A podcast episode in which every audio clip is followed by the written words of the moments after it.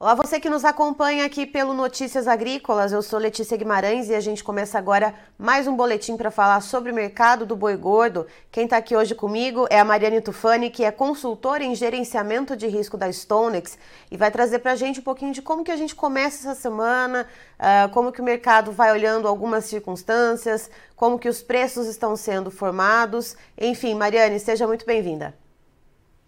Bom, primeiramente, bom dia. Eu que agradeço mais uma vez pelo convite.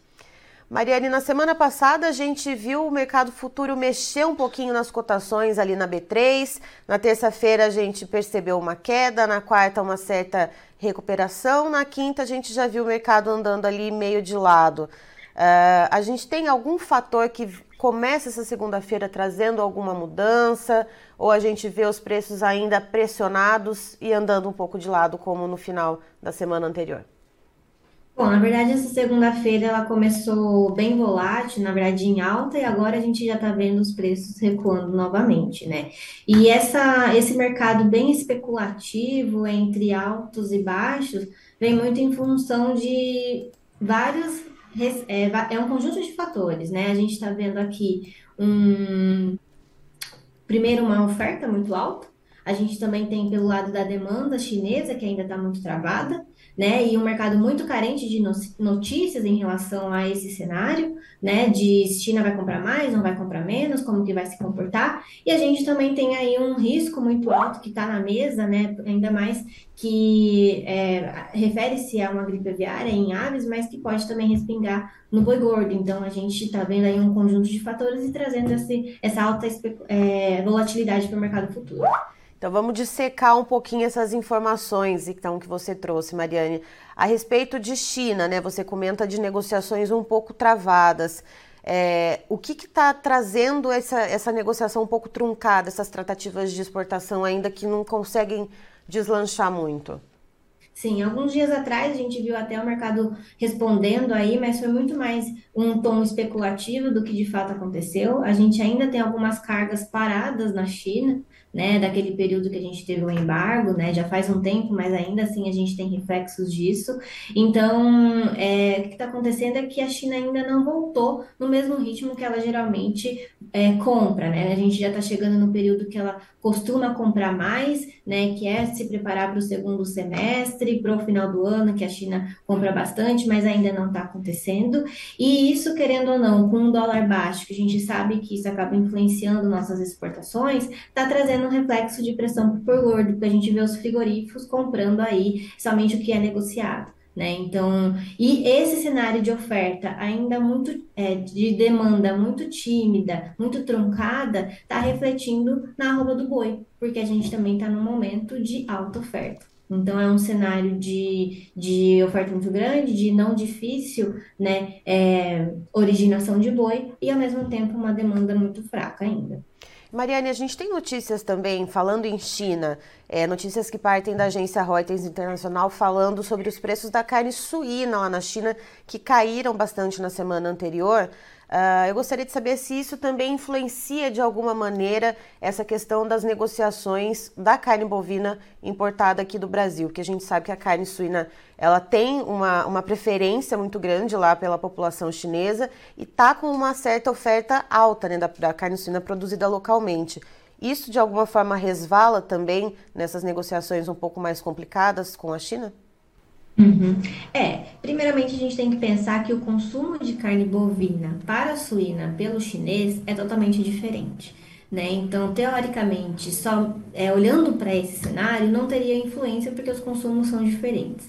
Mas a gente tem que pensar que é, em termos de quantidade de proteína internalizada, isso acaba influenciando, obviamente, né? E tem muito mais poder de, de negociação. Tanto que a gente olha muito para os estoques né, de matrizes suínos, como que eles estão lá. Porque quando que teve o boom de, de importação de carne bovina? Quando eles tiveram a peste suína, que eles tiveram que dizimar né, o rebanho inteiro, e aí a gente viu eles olhando para nossa carne bovina. Então, eles recuperando o plantel, recuperando a oferta de suínos, obviamente, traz aí né, um, uma preocupação nesse sentido de será que eles vão comprar do mesmo modo né, carne bovina do que antes, quando a gente viu em 2019 que eles estavam nesse cenário? Então a gente também tem que pensar que por mais que o, o consumo seja totalmente diferente entre as duas proteínas, né, a carne suína está muito mais no dia a dia do chinês, enquanto a bovina está muito mais em restaurantes, em viagens fora do, da, da casa do chinês, que, uhum. que mesmo assim acaba influenciando principalmente de preços. E não somente isso, volto a dizer, o dólar acaba influenciando também. Né? A gente fica menos competitivo no mercado internacional e aí a gente vê a China não querendo pagar muito mais que 5 mil dólares a tonelada ainda. E Mariane, outro ponto que você trouxe também, que é a questão da influenza aviária. A gente tem 10 casos confirmados aqui no Brasil, todos em aves silvestres, vale ressaltar para você que nos assiste. O Brasil não conta com nenhum caso no setor comercial, no setor industrial, o que não tira do Brasil o status sanitário. Então a gente ainda segue com essa preservação. Uh, e Mariane, você comentou que o mercado da, do, perdão, que o mercado do boi já olha para essa questão da influenza aviária também e já está ali tentando se proteger de alguma maneira? Exatamente, é. Eu acho que é bom a gente deixar bem claro que ainda é, são em, em, aves silvestres, né, que ainda não tem nenhum perigo, né, vamos dizer assim, efetivo e oficial, né, em granjas comerciais, mas a gente está aqui, né, justamente para colocar todos os riscos na mesa e dar uma chance aí, né, para o produtor, para o pecuarista tentar se proteger caso isso aconteça e piore o, cenário, né? E por que que poderia piorar? Né? De primeiro momento, todo mundo pensaria: ah, se der gripe aviária, obviamente o consumo vai vir para a carne bovina e a gente vai ver a carne aí e a roupa do boi subindo. Mas a grande questão é que a gente está falando de proteínas concorrentes em relação a preços, né, e consumo. Então, se a gente tem um, a gente chega a, gripe aviária em grandes comerciais e a gente tem é, aí uma barrar exportação de frango, que a gente é o maior exportador de frango do mundo, a gente vai ter uma alta oferta de aves de frango aqui, né, no mercado interno. Então, a gente teria aí um boom de proteínas de frango. Quando a gente tem um boom de proteínas de frango, a gente vê o quê? Preços caindo dessas proteínas. Consequentemente, a concorrente suíno também cai e, consequentemente, a bovina também cai. E isso, querendo ou não, traria, é, traria uma pressão a mais para a roupa do boi gordo. Hoje, com essa oferta atual, a gente já está vendo no atacado que os preços estão caindo, assim como no varejo, que há muito tempo não caía. Né? Se a gente tiver aí ainda mais uma oferta de todas as proteínas, a gente pode ver uma queda um pouco mais intensa. Então, esse que é o perigo tá, que a gente precisa ficar de olho. Só para vocês terem uma ideia, hoje a gente está falando de um boi, uma um boi casado no atacado de 17 reais, o que equivale a uma roupa de 255, que é exatamente o que o mercado futuro está é, precificando.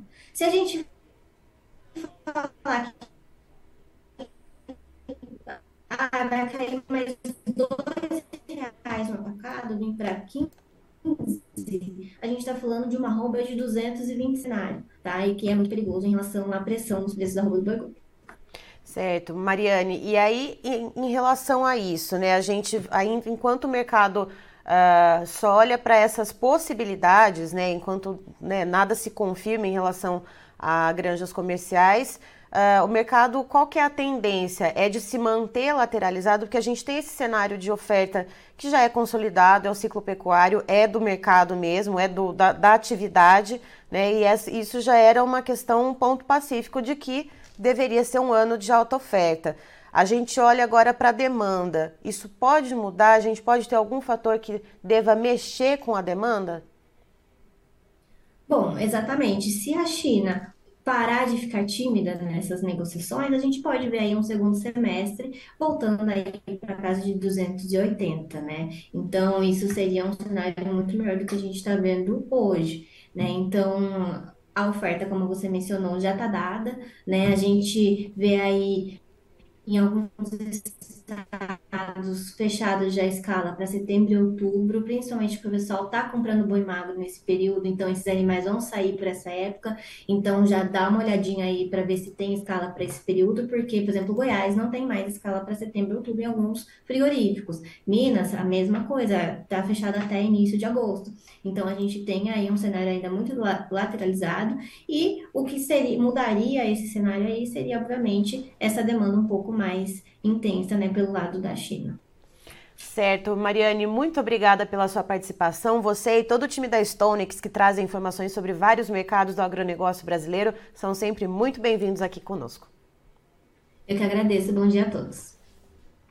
Tá, então estivemos com a Mariane Tufani, que é consultora em gerenciamento de risco da Stonex, nos falando um pouquinho de como a gente dá início nessa semana em relação ao mercado do boi gordo.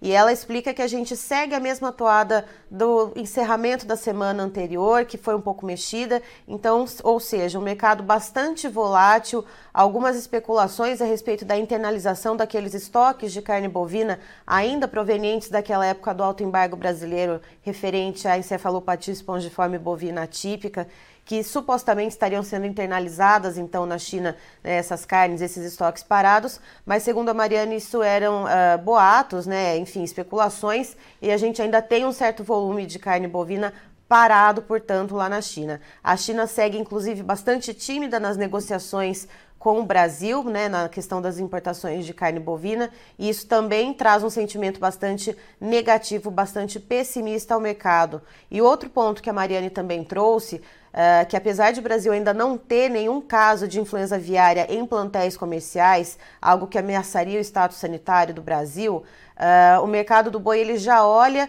para isso também, tentando se proteger, tentando se blindar, porque se houvesse um suposto, né, um possível caso Uh, e se acontecesse algum embargo em relação às exportações de carne de frango do Brasil, a gente teria uma sobreoferta dessa proteína aqui em território brasileiro que acabaria pressionando os preços da carne suína e também da carne bovina, e o que também prejudicaria os mercados futuros, né? não falando apenas no físico. Então é esse cenário que a gente tem de nenhuma novidade otimista, nenhuma notícia mais otimista que possa movimentar o mercado e a demanda ainda bastante tímida, principalmente quando a gente olha para a China e que é o fator que poderia mudar um pouco esse cenário, já que a carta da alta oferta, de um ciclo pecuário de alta oferta, já foi dada, ou seja, é a demanda que deveria ditar o ritmo de uma melhora nos preços. Christian, por favor, os valores na tela. Vamos lá então, vamos aqui com os preços da B3, a Bolsa Brasileira, em relação aos preços da arroba do boi gordo. Contrato de maio, que daqui a pouco sai da tela, a gente tem uma leve queda de 0,14%, valendo R$ 253,85. Para junho, a gente já tem uma melhora de 1,46%, com a arroba cotada em R$ 246,55. Julho praticamente não mexe nesse momento, com uma levíssima alta de 0,06%, com o valor da arroba em R$ 252,50. Agosto, queda de 0,37%, arroba cotada em R$ 254,05. E a referência do CPEA para a arroba do boi gordo aqui no mercado paulista tem uma queda no momento de 1%, fechando então em R$ 253,30. Eu encerro por aqui, já já tem mais informações para você. Fique ligado!